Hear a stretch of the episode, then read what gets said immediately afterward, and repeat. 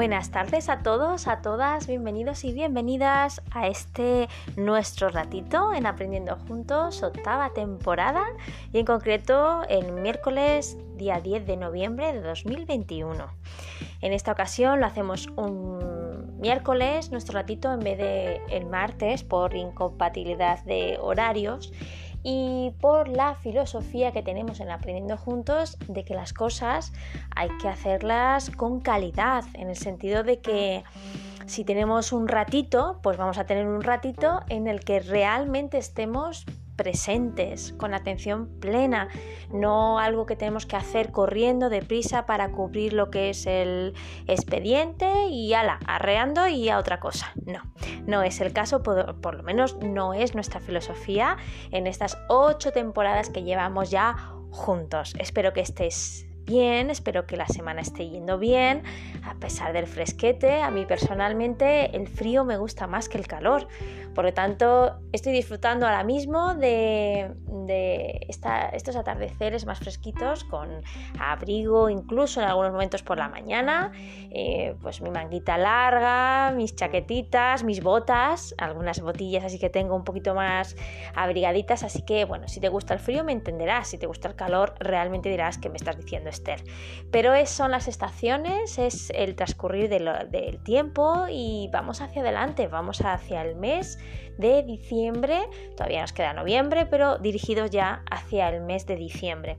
Te anticipo ya que tienes a tu disposición nuestro perfil de Instagram, Aprendiendo Juntos y Mil Posits, y también tienes a tu disposición una cuenta de Gmail para que puedas hacernos llegar todo aquello que consideres que, puede ser compartido y ser eh, parte de nuestro kit benesteroso, aprendiendo juntos mil posits. Ay, perdón, no, aprendiendo juntos podcast. Es que me lío con el de Instagram. Aprendiendo juntos, todo en minúscula, todo seguido. Podcast terminado en t, arroba gmail.com. Y bueno, tenemos aquí unos minutitos para poder tratar un tema que a lo mejor eh, no conoces mucho, o no conoces nada, o conoces mucho. Eh, no sé, somos un, como somos un público tan sumamente diverso, que es maravilloso, pues supongo que habrá de todo. Pero bueno, el término es un poco raro, pero como nos gusta a nosotros y a nosotras, iremos paso a paso, poquito a poco, momento a momento, descubriendo qué tengo preparado para vosotros y vosotras. Lo vamos a hacer en dos veces, un ratito hoy y un ratito el mismo tema el viernes. El viernes pasado os dejé con el tema del senderismo, un tema muy muy interesante, y esta semana estos dos podcasts van a ser un poquito diferentes. Lo voy a hacer en dos podcasts simplemente porque es mucha información y considero que, bueno, pues que es mejor fraccionarlo y así ir poco a poco asimilando, conociendo y empapándonos de este tema.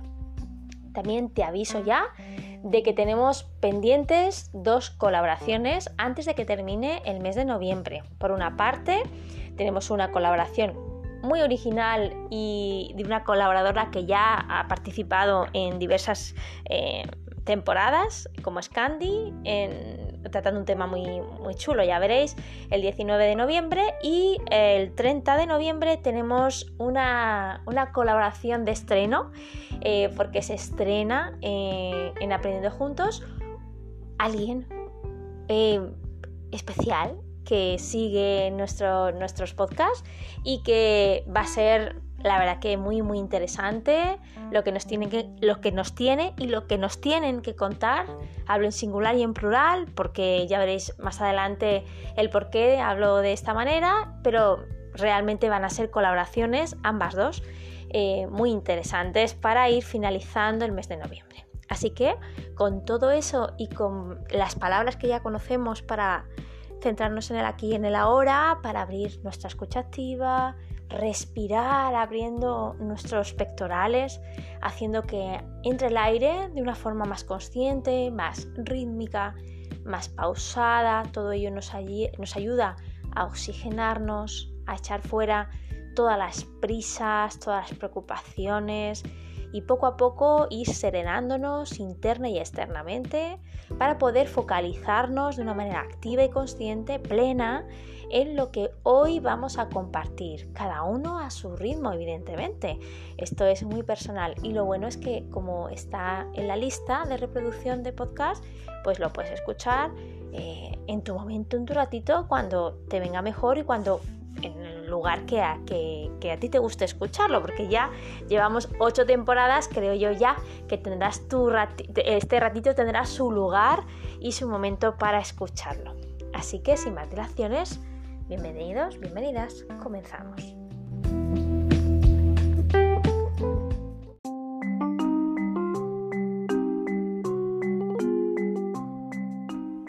Bien, empezamos con un cuento de Eloy Moreno, Cuentos para entender el mundo, en esta ocasión el número 3, porque hay varios libros, ya lo sabemos, lo hemos reseñado en varias ocasiones y lo hemos incluso recomendado desde aquí porque es una lectura para todos los públicos, diría yo, vamos, personalmente creo, y muy, la verdad que muy enriquecedora.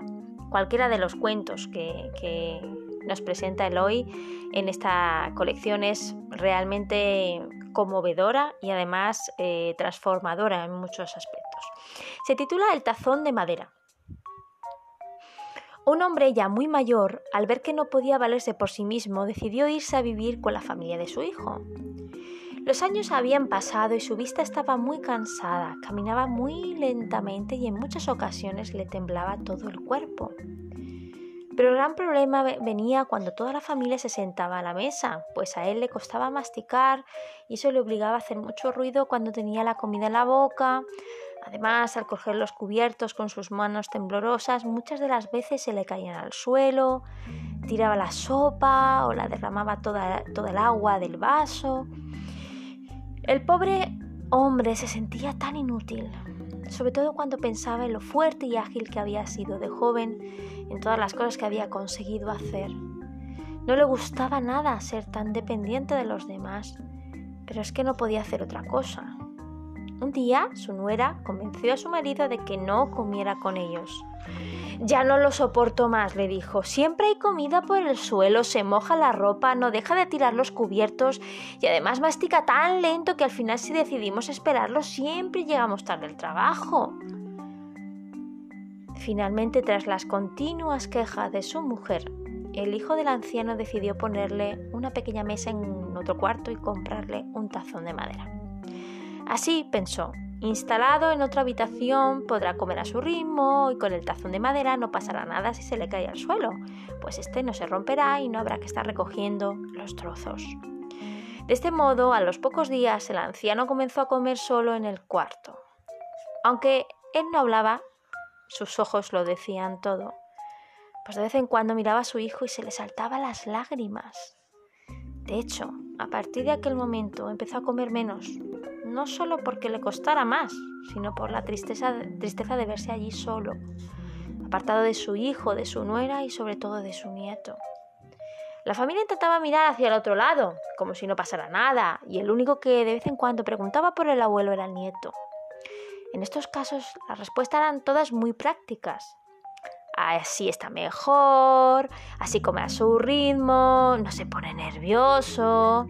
Fueron pasando las semanas hasta que un día los padres vieron que su hijo llevaba toda la tarde jugando con dos trozos de madera. Los había estado modelando a base de golpearlos aquí y allí. Vaya, ¿qué es eso? le preguntaron.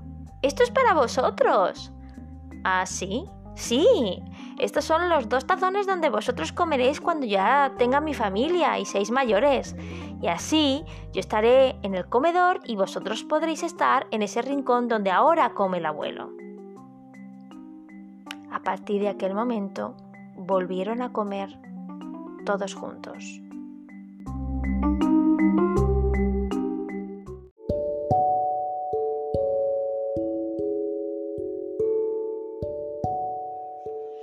Bien, vamos a comenzar eh, nuestro ratito y en concreto nuestro tema con una pregunta que te quiero hacer pero no te la quiero hacer por curiosidad, ni muchísimo menos, sino simplemente para que te pares un momento y pienses.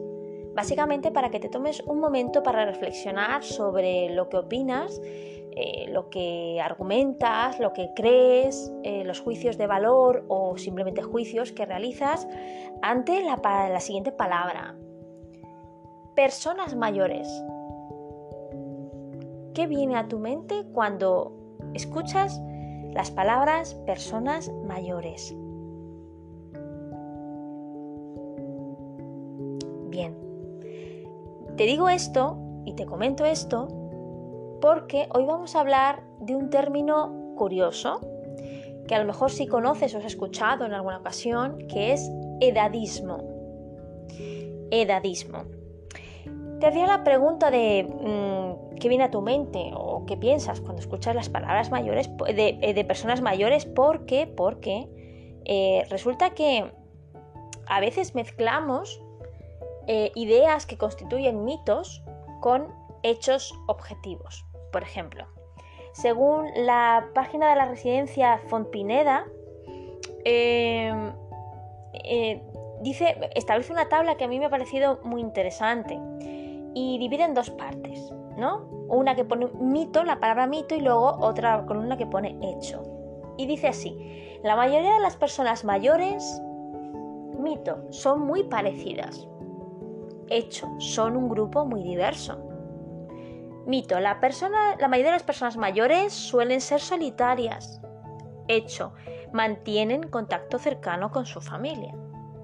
La mayoría de las personas mayores están enfermas, son frágiles y son dependientes. Eso es un mito. El hecho es que viven, pueden vivir independientemente. En muchos casos.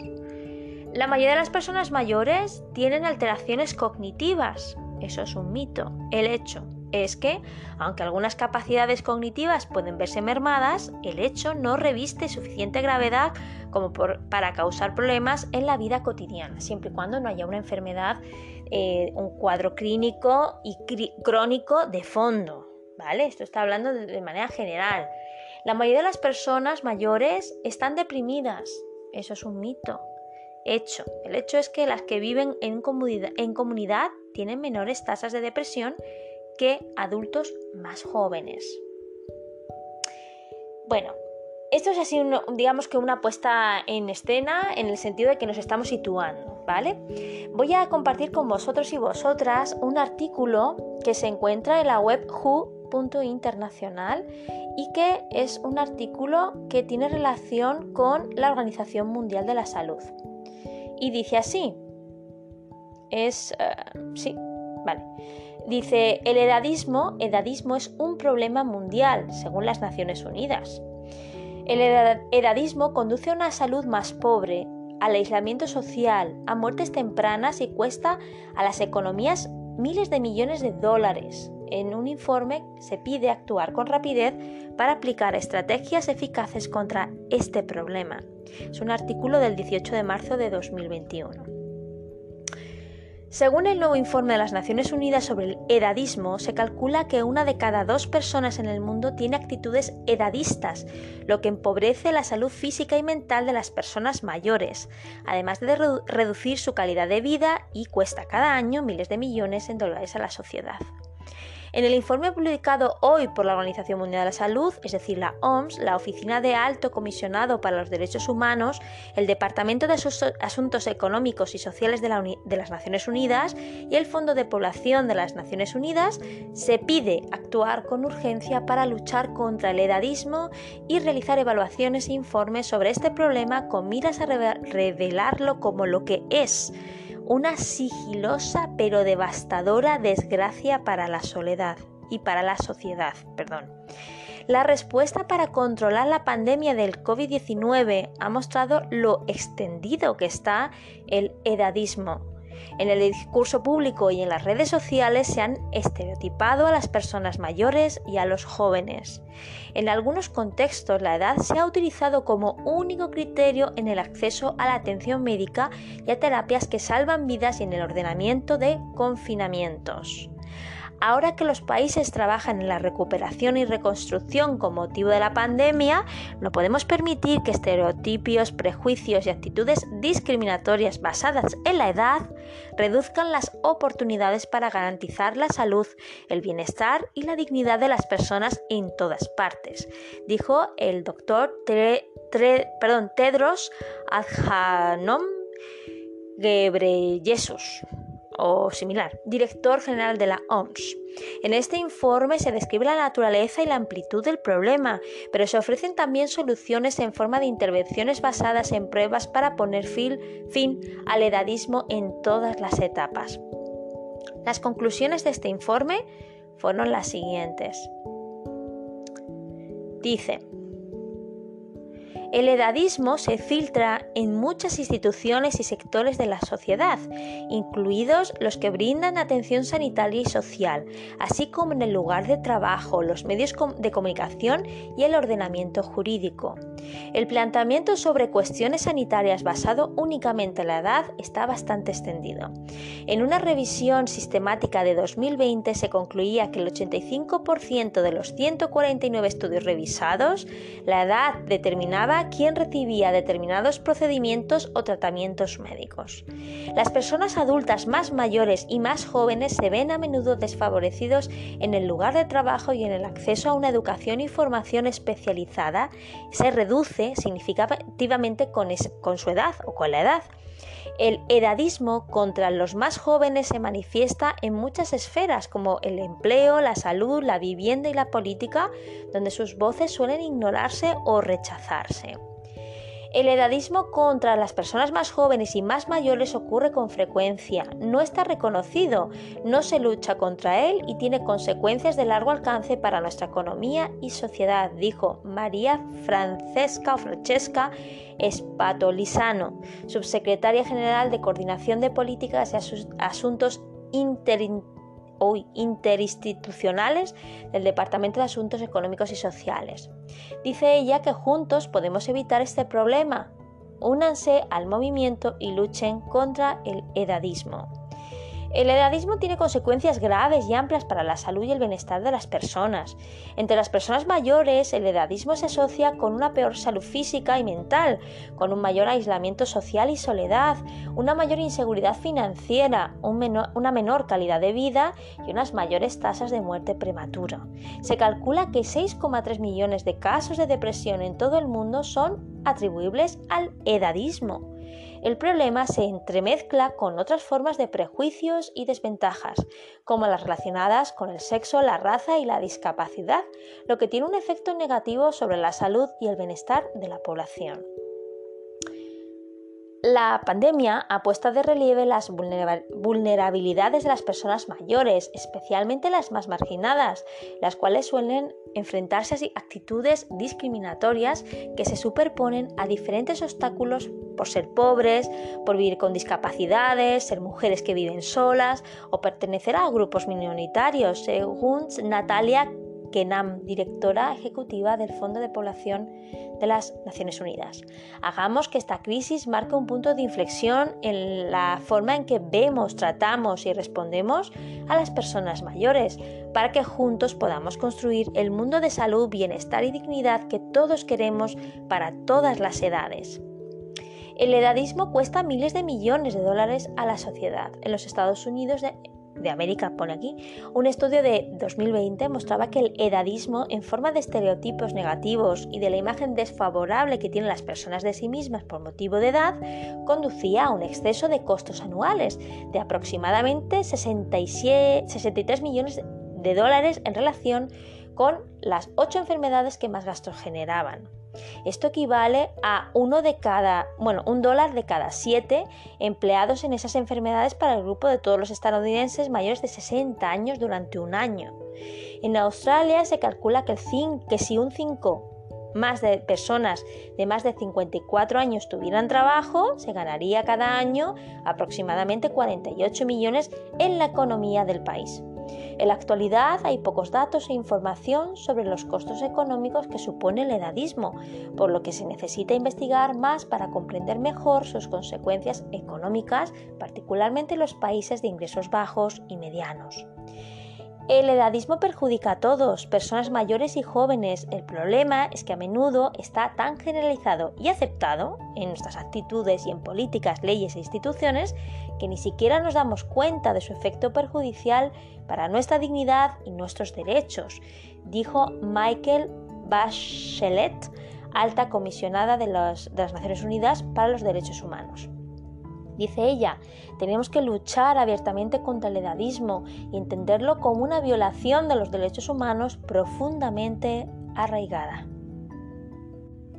Bien, hemos empezado de una manera potente, con un informe y relacionado con la Organización Mundial de la Salud, hablando de este tema, con lo cual eh, es un tema que está de actualidad y además que tiene repercusiones, como vemos, bastante potentes y no siempre positivas en la sociedad y sus individuos. Vamos a ahondar un poquito más en este tema eh, de la mano de la web cuideo.com que habla precisamente del edadismo y nos da más claves sobre lo que es. Dice, edadismo y conceptos erróneos sobre la vejez.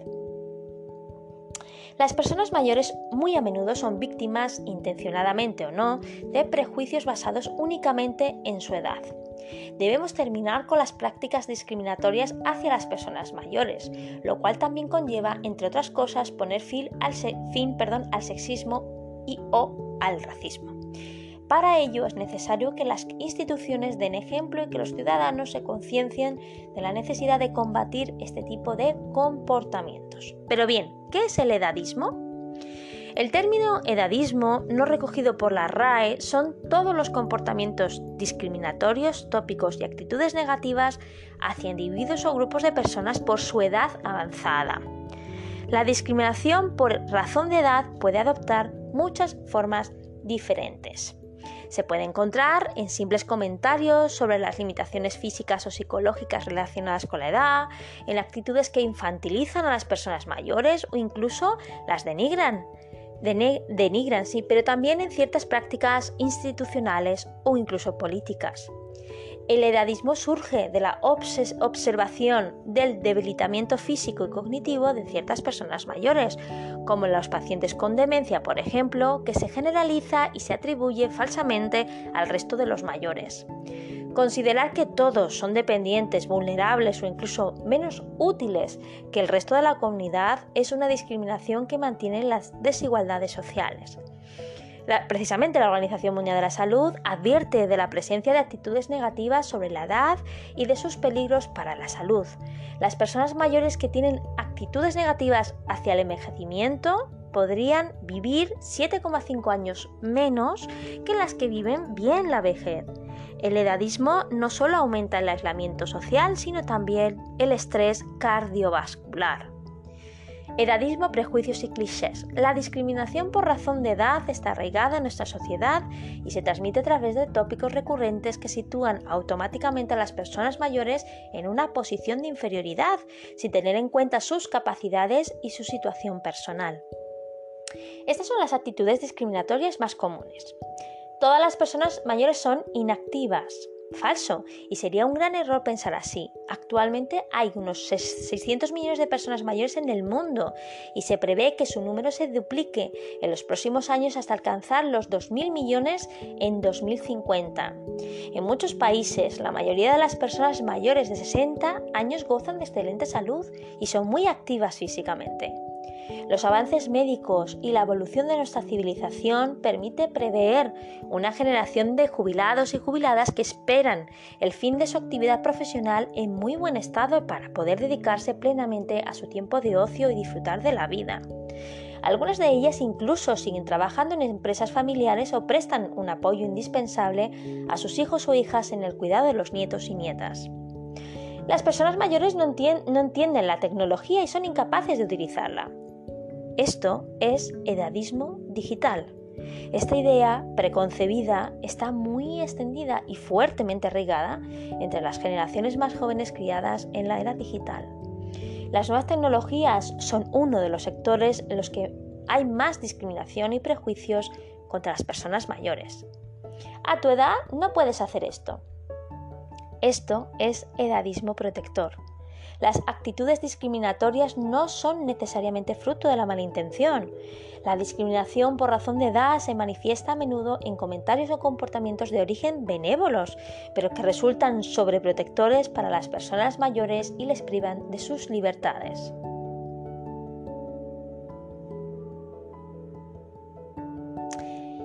Bien, seguimos avanzando, porque ya os he dicho que este primer podcast, esta primera parte, se trata de dar información para conocer bien a qué nos referimos con el edadismo. Esta vez, y para terminar estos minutos que tenemos, puesto que habrá una segunda parte, vamos a recurrir a la web muy conocida en, nuestro, en nuestros podcasts, entre como muchos otros recursos web, lamentesmaravillosa.com.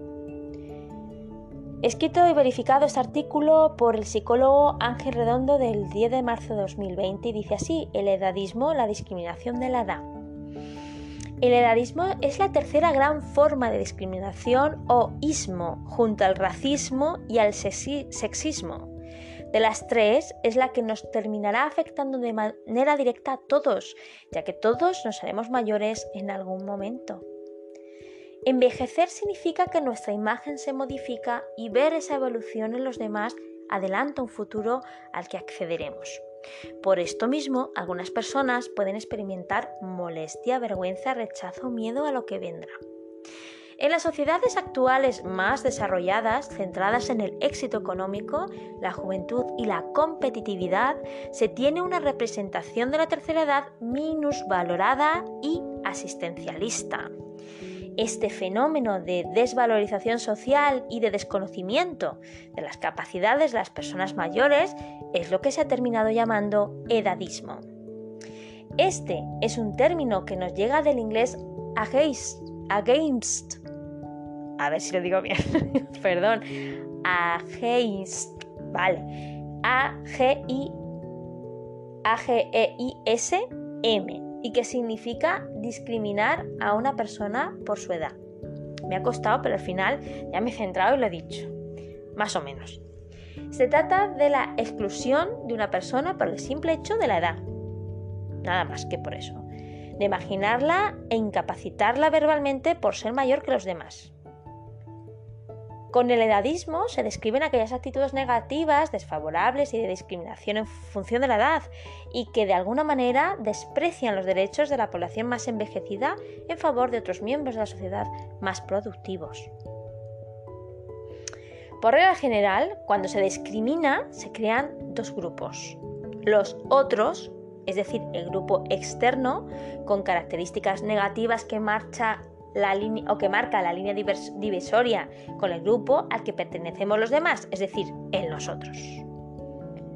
Lo curioso con el envejecimiento es que realmente evitamos a un grupo al que nos uniremos de forma invariable en algún momento.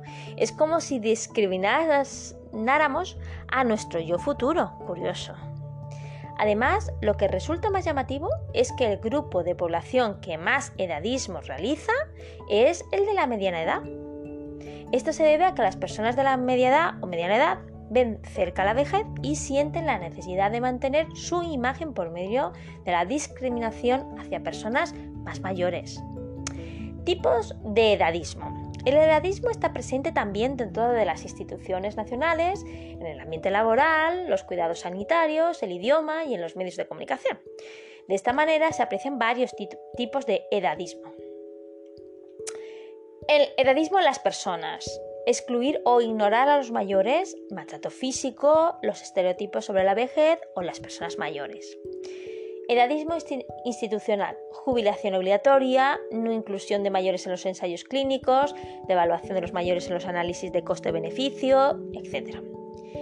Edadismo intencionado, ideas, actitudes y normas o prácticas realizadas con el conocimiento de que van en contra de las personas o grupo por su edad.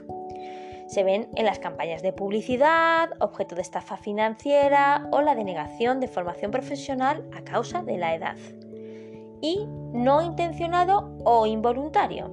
Ideas, actitudes y normas que son edadistas, con las que se cumple o a las que se favorece sin que la persona sea consciente de que perjudica al grupo de más edad. Por ejemplo, los podríamos encontrar en la ausencia de elementos arquitectónicos adaptados y en el lenguaje que utilizan algunos medios de comunicación. Estereotipos del edadismo. Los estereotipos son ideas simplificadas y sesgadas sobre las características personales de un grupo de personas. Normas y valores que imperan en nuestro entorno y que pretenden justificar actitudes discriminatorias contra las personas por el motivo de la edad. Esta simplificación de la realidad termina provocando que las personas mayores legitimen estos estereotipos infravalorando sus capacidades y aceptando de forma pasiva la imagen negativa de la vejez. Existen al menos nueve estereotipos importantes que reflejan los prejuicios negativos hacia los mayores. Enfermedad, el más común, ya que se suele asociar a las personas, perdón, a los mayores con la mala salud. Se suele hacer esa asociación. Incapacidad. Más del 85% de las personas con 65 años o más son lo suficientemente saludables para llevar a cabo las actividades de la vida diaria. Fealdad. Tiene que ver con la idea de que a medida que se envejece se pierde belleza. Declive mental y depresión está relacionado con la idea de que las habilidades mentales solo decaen a partir de una cierta edad aislamientos. A pesar de que hay un gran porcentaje de personas mayores que viven solas, estas no están aisladas. Y pobreza. Este estereotipo va desde los que piensan que la mayoría de las personas mayores son pobres hasta que los que piensan que son ricos. ¿Cuáles son las consecuencias para las personas mayores? Las personas mayores tienden a adoptar la imagen negativa dominante en la sociedad y a comportarse de acuerdo con esa imagen que define lo que un mayor debe o no debe hacer. Esta mala valoración de las capacidades físicas y mentales de los mayores puede favorecer los siguientes aspectos. Primero, perder la independencia de forma prematura. Segundo, una mayor discapacidad. Tercero, mayores índices de depresión. Y cuarto, una mortalidad anticipada. El principio que describe esta situación es la profecía que se autocumple. En la interacción social, las personas a través de sus conductas son el espejo en el que una persona se ve identificada. De esta forma, el envejecimiento, al estar rodeado de estereotipos y edadismos, convierte en víctimas potenciales a, las personas de mayor edad. Hasta aquí hasta aquí porque el mismo artículo, igual que en el anterior, nos dice cómo actuar un poco para gestionar este edadismo. Bueno, no quiero, no quiero daros la sensación de, de tristeza, de, cosa horripilante, mm, aunque lo es en el sentido de las consecuencias que estamos viendo. Pero sí es verdad que es un término que no veo mucho o no escucho mucho a nuestro alrededor. Y resulta ser que investigando sobre este tema me he dado cuenta y he podido comprobar, como vosotros habéis escuchado, que el edadismo es una realidad que está patente. Antes del COVID, en el COVID y ahora que estamos en más o menos en el post-COVID. Entonces me ha parecido muy interesante traerlo aquí en este primer podcast, aunque en el segundo ya veremos un poco cómo actuar, cómo gestionar ese edadismo, qué, herramientas un poco o qué ideas podemos asociar para que el edadismo no se instaure en nuestra vida mm, y un poco poder valorar y poder poner en perspectiva lo que supone eh, tener una cierta edad y ese concepto de edad eh, situarlo en el valor que tiene. ¿Vale? No solamente en el valor de que me salen arrugas y que me siento menos activo o activa, sino también un poco saber que, bueno, pues lo que decía, que es curioso que, discriminemos a los más mayores cuando en realidad todos vamos, eh, cada uno a su ritmo, pero todos vamos a, ser personas mayores. Entonces, un poco eh, ponerle otro color al término persona mayor o vejez porque automáticamente, como hemos visto, vienen a nuestra mente cosas que no, siempre son reales, sino mitos, y, además son información sesgada, y que puede, mm, si, realmente interiorizamos todo esto, pues puede tener consecuencias en las personas maravillosas que tienen esa experiencia de la vida, como son las personas que, que, son más mayores que nosotros. O sea, que eso es un dato objetivo, ¿vale? No lo estoy llamando mayor peyorativamente a nadie, sino que son, han vivido más años. Bueno, pues, ¿cómo, cómo gestionar nuestras ideas con respecto a eso que nos preparan para esa vejez eh, y también en esa preparación, pues ver un poco eh, cómo actuamos y cómo podemos mejorar esa actuación para que las personas que son más mayores que nosotros sientan que, realmente valoramos esa experiencia en la vida. Eh, hay un libro de Carlos Honoré que es Elogio a la experiencia que habla precisamente de este tema, del edadismo. Y es un libro muy interesante con datos muy curiosos y que da una vuelta de tuerca al concepto de vejez como lo conocemos, que no es el único, que, nos, que nos, dicen que en, o sea, que en todas las culturas la vejez se ve de la misma manera y no es verdad, si indagamos, investigamos un poco, nos daremos cuenta que no, que no, que esto es la sociedad moderna. Y el, término vejez y personas mayores es una idea concebida en la actualidad como lo vemos ahora, pero que no, siempre ha existido de la misma manera y que precisamente hay cosas muy interesantes de otras culturas que nos ayudan a, prepararnos para ese momento, que es un momento más del ciclo vital y también a mejorar, eh, no a empeorar en el sentido de... Mm, de hacer que, ese, que esa, ese tiempo de experiencia que todavía tienen no sea algo, eh, como decirlo, triste, nostálgico, bajo de energía, etcétera, sino que sea una etapa más que puedan aprovechar, que puedan disfrutar, que puedan compartir y que podamos estar en ese proceso. Así que hasta aquí nuestro podcast de hoy. Muchísimas gracias por estar. Espero que el tema del edadismo te pique mucho la curiosidad, porque el viernes volvemos con la segunda parte. Eh, te invito a que me des tu feedback de cómo has visto el tema, si te ha interesado o no, y pues cualquier cosa que quieras comentarnos. Eh, a mí, a los colaboradores, ya te he dado lo que son las vías de comunicación. Así que muchísimas gracias, pasa un buen resto de semana, un besazo, un abrazo, buenas noches.